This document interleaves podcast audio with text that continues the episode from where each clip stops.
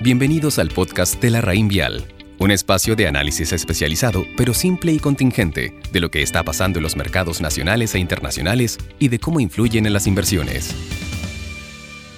Muy buenos días, hoy 7 de junio les habla Juan José Noriega, analista de portafolios de inversión de la red Invial Estrategia y en este audio les comentaré respecto a las principales novedades en los mercados financieros. Durante la semana pasada la atención del mercado estuvo puesta en Latinoamérica. La región ha mostrado desempeños positivos con tres meses consecutivos de alzas y acumulando un rendimiento de 19% en el periodo. No obstante, el riesgo político, una variable bien conocida en la región, ha vuelto a aparecer. A la incertidumbre que rodea el proceso constitucional en Chile se suman las protestas y el descontento social en Colombia y la aparición de antiguos líderes populistas, como es el caso de Lula da Silva en Brasil. Más aún, el desarrollo de las elecciones presidenciales en Perú confirma la creciente influencia de la izquierda radicalizada en la región. A esta hora, no se han publicado resultados oficiales de la elección. Con cerca de un 90% de las mesas contadas, Keiko Fujimori llevaría una delantera de cerca de 180.000 votos, una distancia bastante acotada, por lo que el resultado sigue abierto. Los factores que explican el alza en el descontento social son comunes para los países de la región, por lo que no es extraño que estos eventos ocurran en simultáneo. A los extremos niveles de desigualdad se le suman las políticas aplicadas por los gobiernos para tratar de redistribuir los recursos más que promover la actividad económica, lo cual ha mermado el crecimiento económico.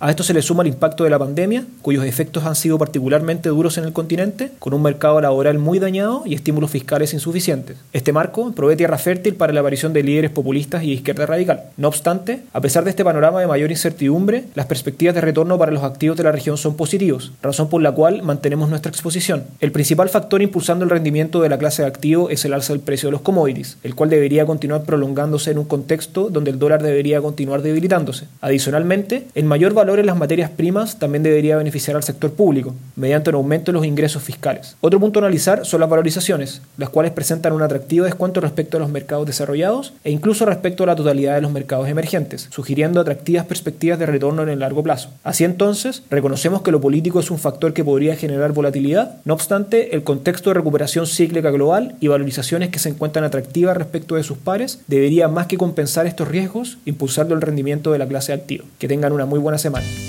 Los esperamos en nuestro próximo capítulo del podcast La Raín Vial. Conoce larraínvialdigital.com, una plataforma de inversiones, servicios y herramientas en donde la experiencia de la Raín Vial es 100% online.